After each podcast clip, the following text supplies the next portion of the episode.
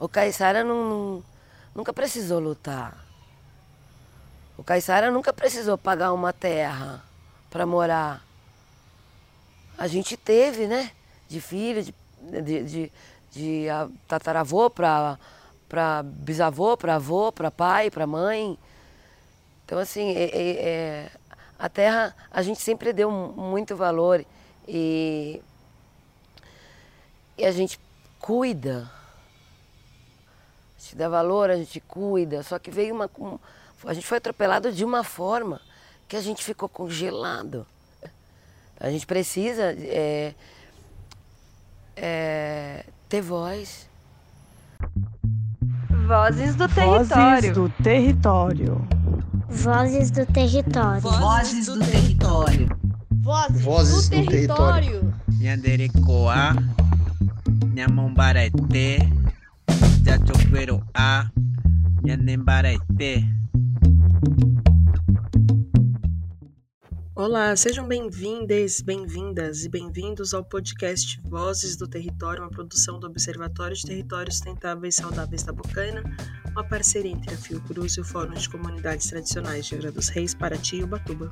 Eu sou Maite Freitas e se existe um papel e uma participação fundamental e essencial no projeto Redes na rede de formação, este papel é dos educadores populares que integram a equipe técnica e executiva do projeto. Sem eles, nada aconteceria. E ao longo dos próximos meses, nós vamos ouvir os educadores do Redes e saber como tem sido o trabalho de campo e o curso Maré de Saberes. Hoje nós vamos ouvir a Sabrina, educadora e turismóloga que atua em São Sebastião. Eu me chamo Sabrina Moraes, sou caiçara, turismóloga e educadora popular no projeto Redes. Ah, o projeto Redes, ele, ele é muito importante para as comunidades tradicionais. Muito importante mesmo. Na primeira fase, abrangia 69 comunidades. E nessa segunda, são 111 comunidades.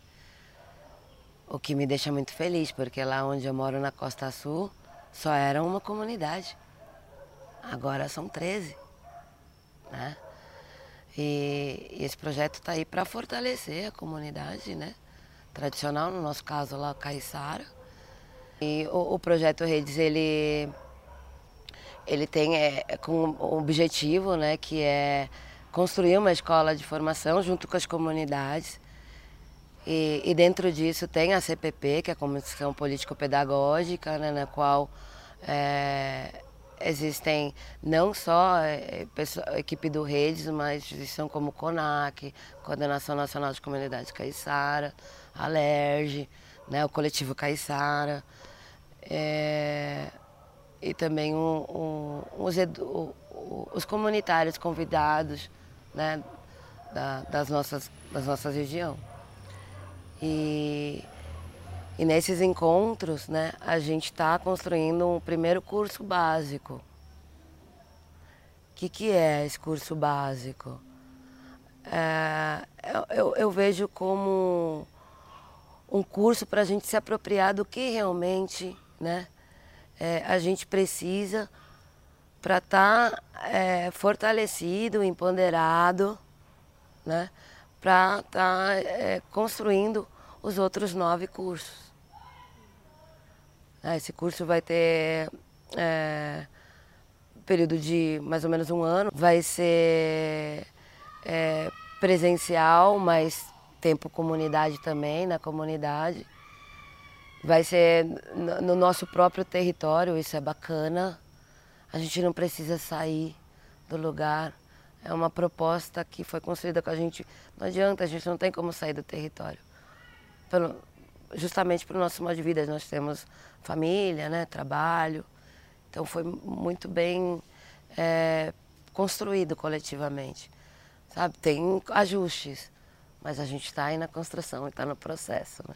Assim, ao estar tá com as comunidades nesse projeto, assim, a gente vê né, a necessidade, tipo, é triste ouvir o meu tio pescador, ou minha mãe artesã, né? Ficar ali trançando, vai pegar, tá boa, no caso minha mãe, põe para secar, defuma se chove muito, trança, faz uma arte e vende. Só que não tem muita divulgação e olha que ela tem um espaço. Há 23 anos, que foi também um espaço de luta aí, que o projeto Redes também apoiou. Porque se não fosse o projeto Redes, tá junto com o coletivo Caissara, né? Minha mãe também é de, do movimento social. Tá junto. A prefeitura teria tirado simplesmente o artesão de lá, é a casa do artesão. Foi doado para, para, para esse fim. E a prefeitura queria fazer um centro de informações turísticas. Sem noção do que é turismo, né, gente? Porque o artesanato agrega valor. E muito. Então, que, que, que momento é esse que a gente está, sabe? Mas, enfim, na, na, as comunidades, elas, elas pedem justamente por isso. Né? O, o pescador, pô, a gente quer licença a gente quer licença, mas a gente não tem condições de fazer aquela prova. Porque a prova foi construída de cima para baixo. E a gente só fez até a quinta série, ou até a oitava. O grau de dificuldade é imenso. Tem que ser diferenciado para a comunidade tradicional, no caso da pesca. Né?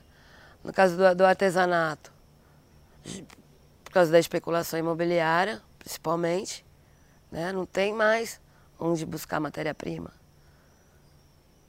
Eu já presenciei, presenciei minha mãe viajar de ônibus para buscar matéria-prima. Sabe assim? É, e isso é uma realidade de todos. Hoje é urbanizado, mas a comunidade está ali. Nós estamos aqui. Né? Da TV, eu, eu ficava chocada com isso quando era mais nova. Falei, meu, não é possível, alguma coisa tem que ser feita. Eu fiquei 15 anos nesse processo de, de estudar, né? Como eu queria fazer turismo, eu tive todo um uh, sem grana, né? Então você vai, trabalha, faz primeiro o inglês, depois junta uma grana, vai fazer intercâmbio, aí volta, faz a faculdade com dinheiro. É, não, que eu tinha que pagar aluguel, comer, graças ao ProUni, né? Que não sei se tiraram tudo para o ProUni ainda, mas a intenção é tirar todas as bolsas para nós, descendentes, né? De índio, negro, enfim, que a gente tem por direito e eu tive, eu tenho orgulho de dizer que eu estudei numa faculdade pioneira de turismo na América, da América Latina. E quando eu voltei, fiz projeto, fiz campanha, Trabalhei como chefe de fomento ao turismo oito anos dentro da prefeitura. Escrevi projetos, projeto que virou lei, outro, bastante que ficou engavetado, né? Então, mas o interesse do, do setor é, privado do, do, é, é que a gente acabe, não é possível. Só que a gente não vai acabar. Não vai. Não vai, já acabou esse tempo. Porque eu já estou há mais de 20 anos, né? Então assim, eu peguei lá do. Nossa. Cada uma que passa, que a gente passa, né? É... Dá mais vontade ainda de continuar. Só que aí a gente vai aprendendo, né, com formações como essa,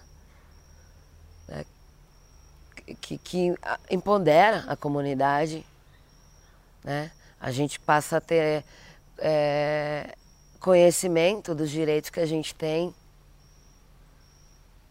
porque se você, se a gente não vai, se, até se o projeto não vai até a comunidade, a comunidade continua ali guardada, porque ninguém está preocupado. Não tem ninguém preocupado. Não tem. Não tem. Precisa ver essas, essas, essas comunidades que, novas que entraram. Poxa, mas era disso que a gente precisava. Onde vocês estavam quando invadiram aquilo ali? Sabe? A gente tinha um rancho, a gente não tem mais. Se você tivesse chegado o ano passado, né? Aí eu penso, tudo bem, a gente não chegou. Mas tem um espaço para um rancho aí? Claro que o Redes não vai fazer isso, né? Mas tem a parceria que, no caso, eu, como faço parte do movimento, já levo para o movimento, né? É. Tem ali uma demanda. E é nisso que a gente vai fazendo essa rede. Por isso o projeto Rede, né? Que era o antigo PEA. Perfeito. É a mudança desse nome. Né? Porque ele é construído em rede. Não é só um ou outro. Né? Junto a gente é mais forte. É isso. A preservação, né, a conservação das comunidades nesse território que é nosso por direito. É nosso por direito. E que, e que esse projeto, que eu acredito, acredito mesmo, eu estou junto para fazer valer, venha para multiplicar e para fortalecer. Tipo, pessoas, movimentos como o meu, que estão na luta, precisando das mãos. O projeto Redes é fruto de uma parceria com a Fiotec Fiocruz, por meio do Observatório de Territórios Sustentáveis e Saudáveis da Bocaina, do Fórum de Comunidades Tradicionais da Universidade Federal Fluminense e da Universidade Estadual Paulista. Resultado de uma condicionante exigida à Petrobras pelo licenciamento ambiental federal conduzido pelo IBAMA, o projeto Redes é uma política pública conquistada por comunidades tradicionais pesqueiras impactadas por empreendimentos de petróleo e gás natural no litoral norte de São Paulo e no litoral sul do Rio de Janeiro.